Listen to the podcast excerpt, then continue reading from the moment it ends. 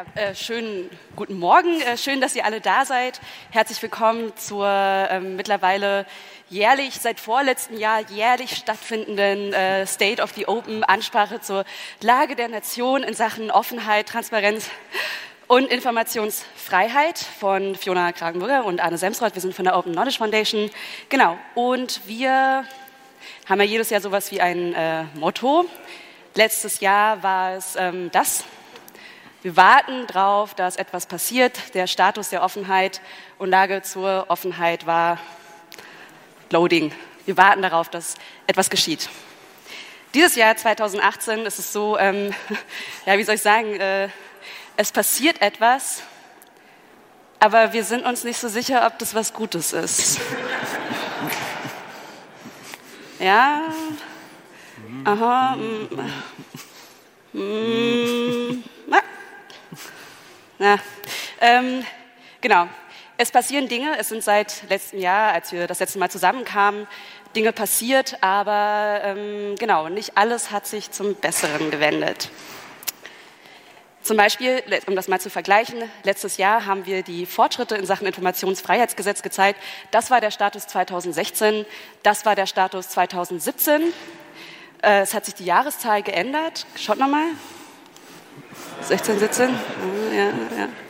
Genau. Ähm, dieses Jahr ist aber, wie gesagt, etwas passiert und das haben wir zum Anlass genommen, äh, die beliebte schon beliebte Preiskategorie, ähm, das schlechteste IFG Deutschlands einzuführen. Genau, äh, DSDS IFG das, Deutschland sucht das schlechteste Informationsfreiheitsgesetz Deutschlands und das geht an Hessen, Leute. Hessen hat das, jawohl, Applaus. Das schlechteste IFG aller Zeiten. Ähm, Mal abgesehen davon, dass man keine äh, Anfragen mehr richten kann an die Polizei, auch nicht an das Landesamt für Verfassungsschutz, das ist ebenfalls ausgenommen, ja, das ist Bescheid. Auch die Handelskammer ist ausgenommen vom IFG und ohnehin sind auch alle Gemeinden und Landkreise ausgenommen vom IFG. Ich will, kann noch mal einen Applaus verdienen, oder? Ja, schlechtestes IFG aller Zeiten. Genau. Schlechter schneiden nur die Bundesländer ab, die ähm, gar kein IFG haben. Äh, genau, das sind äh, nur, dass ihr auch Bescheid wisst, Bayern, Sachsen und Niedersachsen. Genau. Äh, wir haben noch einen Preis zu vergeben und zwar für das erste Open Data Gesetz Deutschlands. Es sieht so aus. Scroll mal nach unten. Geht, geht das? Kann man? Das ist alles. Ah ja, das ist alles. Ja. Es ist nämlich auch das kürzeste Open Data Gesetz aller Zeiten. Es ist allerdings auch das einzige Open Data Gesetz Deutschlands und der ganzen Welt eigentlich. Das Open Data Gesetz ist nämlich ähm, gut gemeint vielleicht, ähm, aber politisch gewollt vielleicht nicht unbedingt, denn das Open Data Gesetz hätte genauso gut auch Teil des Informationsfreiheitsgesetzes sein können. Da gibt es nämlich einen Rechtsanspruch. Das Open Data Gesetz sagt, Behörden sollen ihre Daten freigeben, aber ähm, als ein Gesetz ohne Rechtsanspruch kann man viel sagen, wenn der Tag lang ist. Man kann nämlich die Behörden nicht darauf verklagen. Ähm, und da hoffen wir natürlich, dass es da vielleicht auch noch mal eine Änderung gibt, aber ähm, in der Fassung, der es im Moment zur Verfügung steht, ist es tatsächlich ähm, wesentlich schwächer als ein IFG. Genau, ähm, es ist zwar das einzige Open Data Gesetz Deutschlands, es wird aber nicht das einzige Open Data Gesetz Deutschlands bleiben, weil Bund und Länder sich darauf verständigt haben, dass auch alle Bundesländer jetzt ein Open Data Gesetz bekommen sollen. Und es gibt schon erste Entwürfe. Baden-Württemberg zum Beispiel hat einen ersten Entwurf für ein Open Data Gesetz gemacht, der bald in Kraft treten wird. Und dieses Open Data Gesetz sieht vor, dass alle Landesbehörden äh, ihre Daten freigeben müssen, aber Landkreise und Gemeinden nicht. Das heißt, da sehen wir auch so ein bisschen, in welche Richtung es da geht. Ähm, und wir sehen vor allem, in welche Richtung es dann geht, wenn Kommunen ihre Daten öffnen sollen. Der Städte- und Gemeindebund hat nämlich vor ein paar Wochen ein Statement herausgegeben, in dem es gesagt hat, ja, das mit den offenen Daten, das ist an sich ganz schön, aber angesichts von klammen Kassen der Kommunen sollten wichtige Datensätze doch eher verkauft werden von den Kommunen. Und äh, Bezug genommen wurde da vor allem auf Klimadaten, auf Daten zu Verkehrszählungen im Rahmen von Dieselgate. Ähm, und da sieht man ganz schön, wo denn eigentlich dieses Problem ist, mit diesem Ansatz Daten verkaufen zu wollen. Gerade Feinstaubdaten, Daten um Dieselgate herum, sind natürlich Daten, die kostenlos der Allgemeinheit zur Verfügung gestellt werden müssen, weil genau da die Intransparenz ein Riesenproblem in dem ganzen Prozess ist. Deswegen haben wir ganz klar gesagt, dieser Ansatz, äh, Daten verkaufen zu wollen, der ist wirklich aus den 80ern des letzten Jahrhunderts. Das muss sich ändern. Open Data Gesetze müssen dafür sorgen, dass alle Bund und Länder und vor allem auch die Kommunen ihre Datensätze frei zur Verfügung stellen. Ähm, ein bisschen was wird sich vielleicht damit auch ändern, dass Deutschland der Open Government Partnership beigetreten ist. Es gibt einen nationalen Aktionsplan jetzt, den die Bundesregierung verfolgt hat. Und das äh, Open Government Netzwerk, das monitort inzwischen auch die Selbstverpflichtungen, die Deutschland im Rahmen dieses äh, OGPs äh, nachgeht. Wenn man sich die einzelnen Verpflichtungen ansieht, sieht man allerdings, dass das nicht besonders ambitioniert war bis jetzt. Das sind nämlich alles größtenteils sehr schwammige Selbstverpflichtungen oder sind Sachen, die die Bundesregierung eh schon macht und dann einfach mal in diesen Aktionsplan Aktionsplan reingeschrieben hat. Das heißt, wir gehen mal davon aus, dass Deutschland diese Selbstverpflichtungen alle erreichen wird innerhalb der nächsten zwei Jahre. Ähm, Wichtiger ist es dann aber, glaube ich, zu sehen, was mit dem nächsten nationalen Aktionsplan äh, geschieht, der in einem Jahr angeschoben wird. Der soll nämlich nicht nur für Bund gelten, sondern auch dann für die Länder. Und da hoffen wir, dass da einige Selbstverpflichtungen reingeschrieben werden, die dann auch tatsächlich ambitioniert sind und etwas Neues bringen. Und damit äh, kommen wir zu einigen News aus dem Universum der OKL. Genau, es gibt nämlich Beweise für intelligentes Leben, äh, offen, also Beweise dafür, dass Offenheit äh, auch funktionieren kann. Und dazu haben wir uns ein bisschen umgeschaut in den Projekten und in den unseren befreundeten, also genau was so passiert ist im Rahmen des OKF-Universums und befreundeten Partnern und, und Organisationen. Und ähm, ein Projekt, das ich euch gerne vorstellen möchte, ist ähm, The Syrian Archive. Die hatten auch einen Vortrag gestern. Syrian Archive ist ein vom Prototype Fund gefördertes Projekt und ist im Grunde genommen eine Initiative aus Syrien, die, also ein Team, die Menschenrechtsverletzungen in Syrien dokumentieren, kuratieren und verifizieren, um so etwas wie eine Verantwortlichkeit herzustellen für den Fall, dass es mal eine Form von Tribunal gibt. Und das Team ähm, macht auch investigative Recherchen, das ist ebenfalls Teil ihrer Arbeit. Und äh, in diesem Rahmen haben sie vor kurzem aufgedeckt, dass Bel Belgien illegal Isopropanol nach Syrien verschifft hat, exportiert hat, entgegen der Auflagen. Und das haben sie eben herausgefunden mit den offenen Handelsdaten der UN und indem sie IFG-Anfragen geschickt haben, ähm, IFG-Anfragen äh, unter dem IFG angefragt haben, was für Handelsbeziehungen entstanden sind. Und das kann man nachlesen auf dem Syrian Archive und das finde ich ein ganz gutes Beispiel dafür, warum ja, Handelsdaten wirklich, wirklich wichtig sind und warum es wichtig ist, dass wir die Möglichkeit auf ein IFG haben. Genau. Ein zweites Beispiel, die Wahlsalons, ähm, ein Projekt äh, im Rahmen der mit den OK Labs, den Open Knowledge Labs und äh, Code for Germany. Das war eine dreiteilige Veranstaltungsreihe, die wir im letzten Jahr durchgeführt haben. Und das war ganz spannend. Es ging dabei darum, rund um die Bundestagswahl mit Daten aus ähm, Politik, ähm, rund um Demokratie und Daten aus den Wahlen zu arbeiten und eben zu zeigen, was mit offenen Daten möglich ist und was mit digitalen Tools möglich ist, rund um Beteiligung und Partizipation. Ähm, das Besondere daran war, dass wir mit dem Team vom Bundeswahlleiter zusammengearbeitet haben und die waren tatsächlich auch da und es war total nett. Also wir haben uns ausgetauscht auf Augenhöhe und das war ein ganz besonderes Zusammentreffen von Datennutzenden, der Community, den OK Labs und den Datenbereitstellern, dem Bundeswahlleiter. Und ähm, ein total schönes, ihr könnt das übrigens auch nachlesen auf unserem Blog, dort haben Boris Hekele und Ulrike Thalheim nochmal nachvollzogen und aufgeschrieben, was alles passiert ist, was die Folgen waren des Wahlsalons, die positiven Folgen. Und ähm, eine ganz besondere Sache, die ich gerne herausstellen möchte, ist, dass vor äh, wann war es vor einigen Tagen, Wochen? Mhm. Ähm, genau, der Bundeswahlleiter alle Gemeinde- und Wahlbezirksergebnisse seit der Bundestagswahl 1980 als kostenfreien Download zur Verfügung gestellt hat. Das heißt, die Daten wurden offengestellt. Und das zeigt, glaube ich, ganz gut, wie wichtig ist es immer mal wieder auf Augenhöhe miteinander zu sprechen und sich zu äußern darüber, was sind die Wünsche und Vorstellungen, was brauchen wir. Und ich äh, finde es großartig, wie nüchtern diese, äh, ähm, äh, diese News verkündet werden auf der Seite des Bundeswahlleiters. Äh, bei mir ploppen die ganze Zeit irgendwie Emojis auf und Freude und ähm, freue mich wirklich, wirklich sehr darüber, dass wir das erreichen konnten, gemeinsam in Zusammenarbeit. Ja.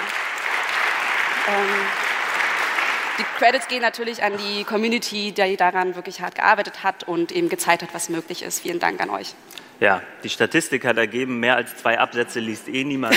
Wir schreiben nur zwei Absätze. Statistiker halt. Ja, ja Statistiker. Super. Ähm, wir äh, haben auch äh, die Open Knowledge Foundation zusammen mit Algorithm Watch äh, ein neues Pro Projekt ins Leben gerufen namens Open Schufa, wo es darum geht, den Algorithmus der Schufa zu reverse engineeren. Äh, dazu gab es gestern auch einen längeren Vortrag, inzwischen schon online verfügbar. Äh, wir wollen, dass möglichst viele Menschen ihren Schufa-Score anfragen, den sie nach dem Bundesdatenschutzgesetz kostenlos anfragen können und dann ihre Daten, die sie da bekommen, an uns spenden. Und mit diesen gesammelten Daten wollen wir dann den Schufa-Score, den äh, Schufa-Algorithmus knacken. Ähm, und wir hoffen, dass das ein erstes Projekt ist in diesem Bereich, den wir dann auch auf andere äh, Bereiche anwenden können. Also gerade äh, algorithmenbasierte Entscheidungsfindung, gerade auch des Staates, wird ja, glaube ich, ein, ein sehr wichtiges Thema in den nächsten Jahren werden. Und wenn dann zum Beispiel Predictive Policing-Algorithmen durch ähnliche Verfahren offengelegt werden können, dann wäre das, glaube ich, ein großer Gewinn, weil solche ähm, Algorithmen bisher noch als Betriebs- und Geschäftsgeheimnisse in der Regel von Unternehmen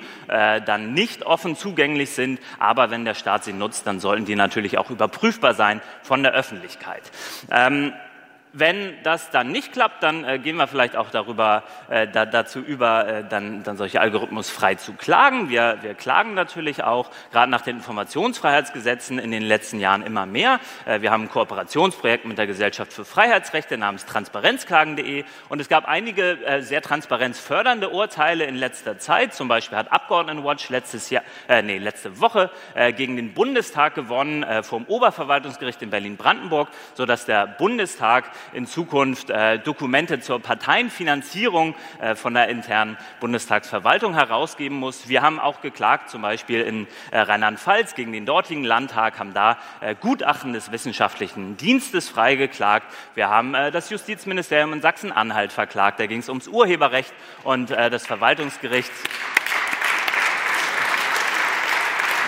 Das das Verwaltungsgericht in Magdeburg hat gesagt, dass das Urheberrecht dem Informationsfreiheitsrecht nicht vorstehen kann. Das heißt, selbst wenn Dokumente urheberrechtlich geschützt sind, hat man immer noch das Recht, sie einzusehen. Und ich glaube, das ist eine sehr förderliche Entwicklung, ähm, einerseits auf äh, auf die jeweiligen Behörden zuzugehen, aber auch zu sagen, wenn man trotzdem nicht an solche Infos kommt, dann nutzen wir eben die Gesetze, die da sind.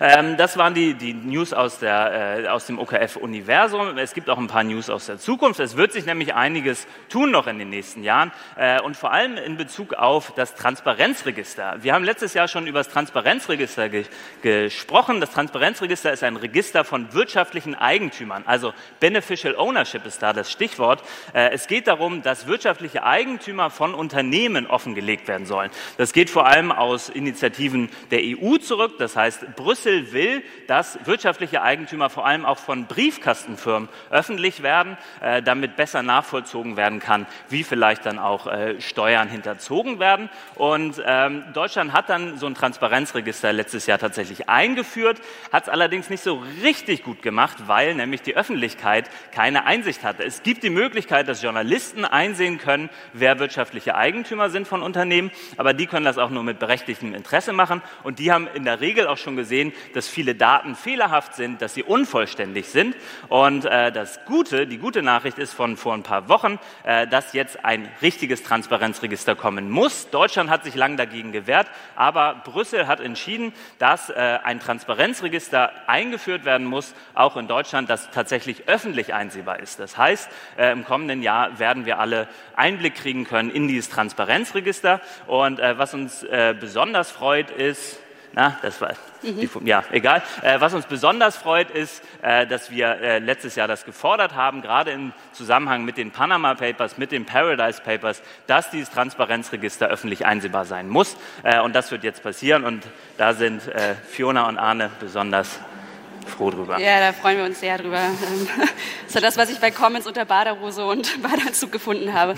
Ähm, genau. Äh, kommen wir zu den Koalitionsvereinbarungen 2018. Ihr habt es vielleicht mitbekommen, wir haben zur Regierung ähm, und dazu gab es äh, Koalitionsvereinbarungen, in die oder in die Koalitionsverhandlungen ist die SPD eigentlich ziemlich ambitioniert eingestiegen, ist aber, äh, so vermuten wir, vor CDU und spätestens vor der CSU eingeknickt. Ähm, Genau, was wir gerne gehabt hätten, ähm, wäre ein ähm, Whistleblower-Gesetz. Das war auch geplant, das kommt nicht, wird jetzt aber vielleicht durch die EU kommen.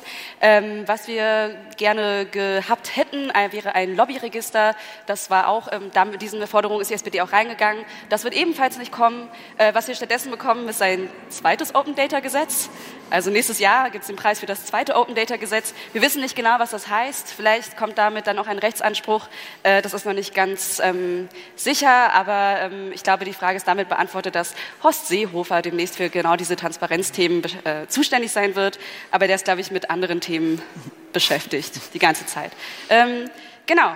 Äh, so viel zu den Koalitionsvereinbarungen. Mal schauen, was jetzt ähm, beispielsweise aus dem Open Data Gesetz wird. Aber ähm, ne, mal gucken, was wir nächstes Jahr für ein GIF raussuchen für die äh, Situation, die wir dann in einem Jahr haben.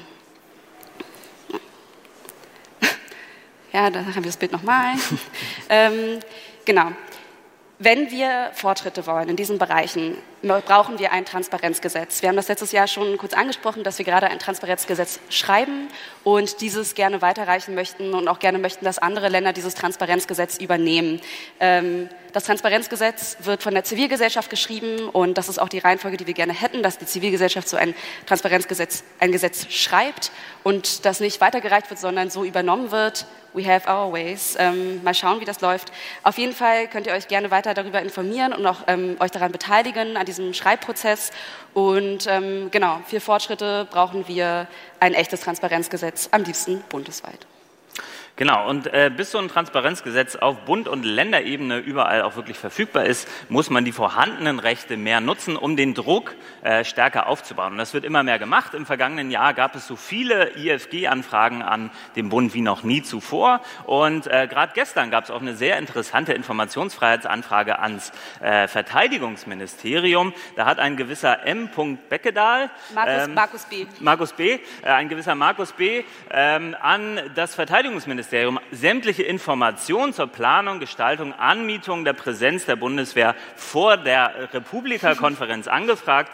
Ähm, und das ist nicht die einzige Anfrage, die seit gestern ans Verteidigungsministerium gegangen ist. Es sind so einige Anfragen äh, zum Rahmen der internen Kommunikation der Bundeswehr im äh, Vorfeld der Republika, zu den Kosten dieses Stands vor der Republika angefragt worden. Und ich glaube, in den kommenden Wochen und Monaten werden da so einige sehr interessante Dokumente an die Öffentlichkeit kommen. Ähm, und das zeigt auch ganz gut, warum es wichtig ist, diese äh, Rechte, die man hat, zu nutzen. Ähm, und wir versuchen das so ein bisschen weiter zu pushen, indem wir weiter Preise vergeben. Wir hatten am Anfang ein paar Preise vergeben äh, und wir starten hiermit äh, frisch und frei und heute äh, die neuen äh, Preise, nämlich die Transparenzpreise. Wir starten die IFG Meisterschaften Deutschlands. Äh, IFG Meisterschaften bedeutet, alle Bundesministerien haben von uns eine Informationsfreiheitsanfrage bekommen und äh, die treten in Duellen gegeneinander an. Und welches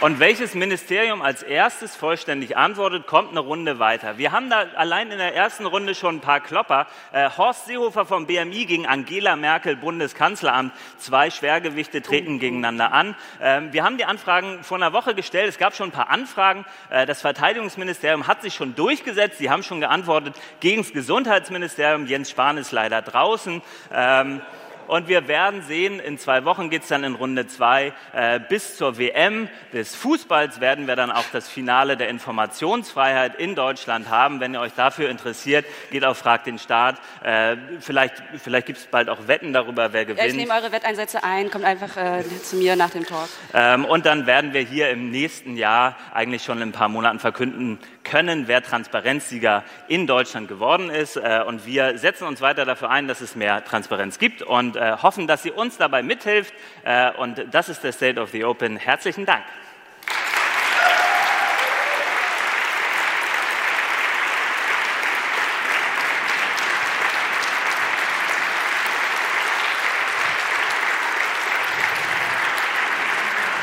So, wir haben jetzt noch zehn Minuten. Das heißt, ihr müsst die mit Fragen füllen. Wer eine Frage hat, hier vorne zu mir kommen.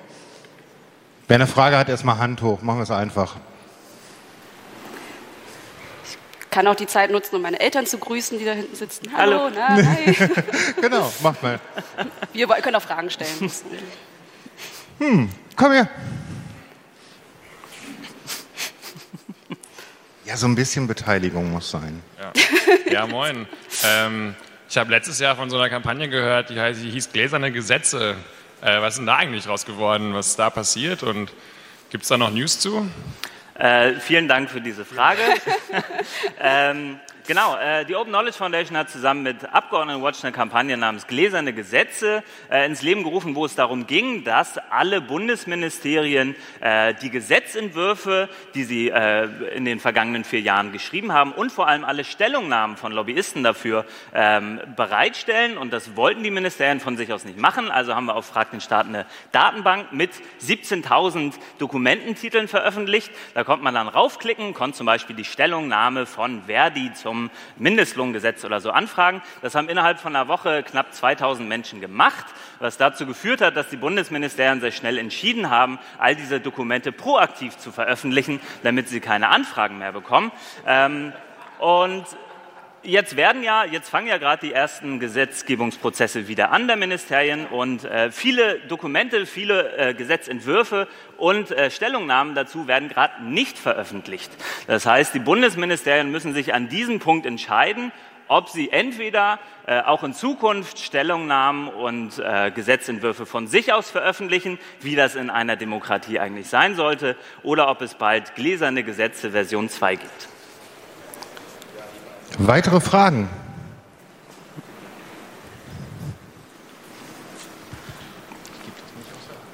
Er gibt es nicht aus der Hand. Das ist auch noch viel schlimmer, weil ich will eigentlich nur was anbieten und gar nichts fragen. Ich bin Anke Domscheit-Berg ähm, für die Linke im Bundestag und seit zehn Jahren kämpfe ich für Transparenz und Open Government.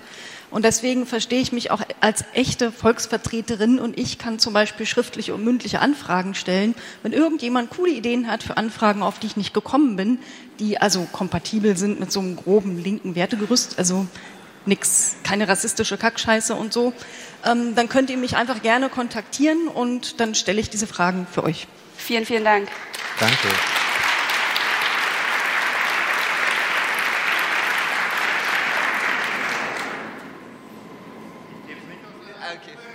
Um Gottes Willen.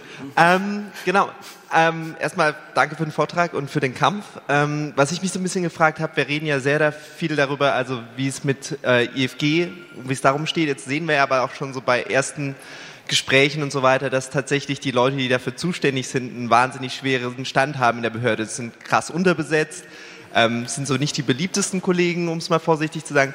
Was würde sich denn da quasi machen lassen von unserer Seite aus als Zivilgesellschaft? Weil ich meine, wenn wir schon die Gesetze haben, wie kann man das ähm, sicherstellen, dass sie auch umgesetzt werden und dass genügend Ressourcen da sind, dass wir auch einigermaßen zügig eine Antwort bekommen? Ja, ähm, ich glaube, das ist ein grundsätzliches Problem, dass Ministerien, Behörden ähm, halt selbst oft darüber entscheiden können, wie sie ihre Mittel einsetzen. Und äh, gerade im Bereich der Ministeriums PR wird sehr investiert und neue Leute eingestellt. Im Bereich von, von Open Data und der Bearbeitung von IFG-Anfragen sehen wir aber einen Personalnotstand im Prinzip in ganz Deutschland überall. Ähm, und das ist natürlich ein großes Problem, weil dann letztlich die Sachbearbeiter eingeklemmt sind zwischen beiden Seiten, also zwischen den Leuten, die ihr Recht auf Information nutzen wollen äh, und den äh, Ministeriumsführungen, die dafür nicht genügend Ressourcen bereitstellen. Ähm, ich, ich finde ich find die Frage furchtbar schwer. Ich glaube, es ist, es ist nötig, so viel Druck zu machen und vielleicht auch tatsächlich einen Leidensdruck zu erzeugen, dass mehr Ressourcen bereitgestellt werden, ähm, weil diese Gesetze da sind und die Gesetze befolgt werden müssen. Und dazu gehört eben auch, dass ausreichend Ressourcen äh, bereitgestellt werden. Ich finde die Frage auch schwierig zu beantworten. Ich glaube, es gibt nicht die eine Antwort darauf natürlich, aber es gibt Forschung und Erfahrungen, die wir gemacht haben. Und ähm, so zumindest die Erfahrung mit dem Bundeswahlleiter und auch in anderen Fällen, wo die Open Knowledge Labs auf kommunaler Ebene mit Behördenmitarbeitern und Mitarbeiterinnen gearbeitet haben, hat sich ihnen gezeigt, dass das ein äh, sehr angenehmer Druck sein kann, wenn eine Community hinter Forderungen steht und man auch zeigt, dass es Datennachnutzende gibt, dass es ein großes Interesse gibt. Und ich glaube auch nach wie vor, ich glaube, das letztes Jahr schon gesagt, dass äh, Neid ein äh, ganz guter Hebel sein kann in so Behörden, Ministerien und dass man, wenn man so etwas wie Öffentlichkeit äh, generiert und dann auf Twitter Leute den Bundeswahlleiter feiern, ähm, dass das durchaus auch Konsequenzen hat und ähm, man auf so eine Art und Weise. Und ich, ich unsere Erfahrung ist auch, glaube ich, dass wenn man mal die Leute gefunden hat, die für, diesen, äh, für diese Veränderung auch einstehen und das möchten, dass sie unheimlich dankbar dafür sind, wenn man mit denen zusammenarbeitet, die ausfindig macht und dann sagt, hey, lass uns doch gemeinsam daran arbeiten, dass wir Use Cases schaffen, die auch Bürger und Bürgerinnen verstehen und ähm, auch wirklich auch erkennen können, warum das wichtig ist. Hi, ich bin Till, arbeite in einer Landtagsfraktion. Äh, meine Frage passt ganz gut zu dem, was ihr gerade angesprochen habt, äh, Mitarbeiter, Mitarbeiterinnen von Behörden. Äh, auch das Beispiel Bundeswahlleiter vorher. Denkt ihr daran, das irgendwie nochmal auszuweiten, sagen wir mal, Schulungen für Behörden anzubieten oder sowas? Also das wäre das, das wär total toll, so etwas zu machen. Ich weiß nicht, wie du das siehst, aber ich finde, das sollte nicht unsere Aufgabe sein. Also wir zeigen Use Cases, wir zeigen, wie es gehen könnte. Ähm, ich wünsche mir aber eher, dass so etwas wie ein Bewusstsein dafür entsteht und dass es aus den äh, Behörden oder aus den entsprechenden Ministerien und Ämtern selber kommt, dass solche Schulungen angeboten werden. Ja, also wir, wir stehen auf jeden Fall bereit dafür, eingeladen zu werden in die Verwaltungsakademien. Also ich glaube, die Orte, wo solche Schulungen stattfinden, da kommen wir sehr gern hin. Äh, teilen unser Wissen, diskutieren sehr gern auch kontrovers. Ähm, das heißt, wenn, wenn da ein Bedarf ist, wenn Leute uns einladen wollen, wir stehen auf jeden Fall bereit. Ansonsten gibt es eben auch die ehrenamtlichen ähm, Niederlassungen, die ehrenamtlichen Open Knowledge Labs, die, glaube ich, für so etwas zumindest erstmal gute Ansprechpartner sind, um herauszufinden, wie man zusammenarbeiten kann. Es fanden auch Informationsveranstaltungen genau zu diesen Themen statt, die aus den ehrenamtlichen Communities kamen. Nur ich denke, man kann dieses ehrenamtliche Engagement begrenzt ausreizen und irgendwann muss man halt auch selber Verantwortung dafür übernehmen. Ja, mein Name ist Axel. Ich bin aus dem schönen Hessenland, wo wir jetzt den Hessentrojaner haben, ja. wo wir auch dieses tolle Gesetz haben, das ihr vorgestellt habt. Meine Frage ist, habt ihr Anlaufpunkte in Hessen, um auf langfristig da versuch, zu versuchen, Änderungen herbeizuführen? Neben dem OK Lab Frankfurt beispielsweise? Ähm, wir, wir haben lang diskutiert, äh, gerade in Bezug aufs Informationsfreiheitsgesetz, ob es besser ist, ein schlechtes IFG zu haben oder lieber gar keins. Ähm, es ist nämlich tatsächlich so, dass gerade dieses IFG dazu führt, dass es eventuell so einen Abwärtstrend geben könnte. Also Hessen hat jetzt vorgemacht, äh, was für Ausnahmen man alle reinschreiben kann in so ein Gesetz. Das werden sich andere Bundesländer auch angucken. Ähm, insofern, ja, bin ich gerade so, was Hessen angeht, tatsächlich gerade äh, ein bisschen ratlos. Wenn du was weißt, sag Bescheid.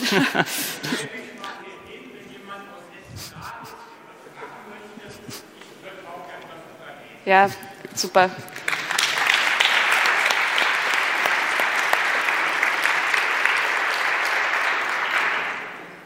Vielen Dank für den Talk und einen Riesenapplaus an Fiona und Arne.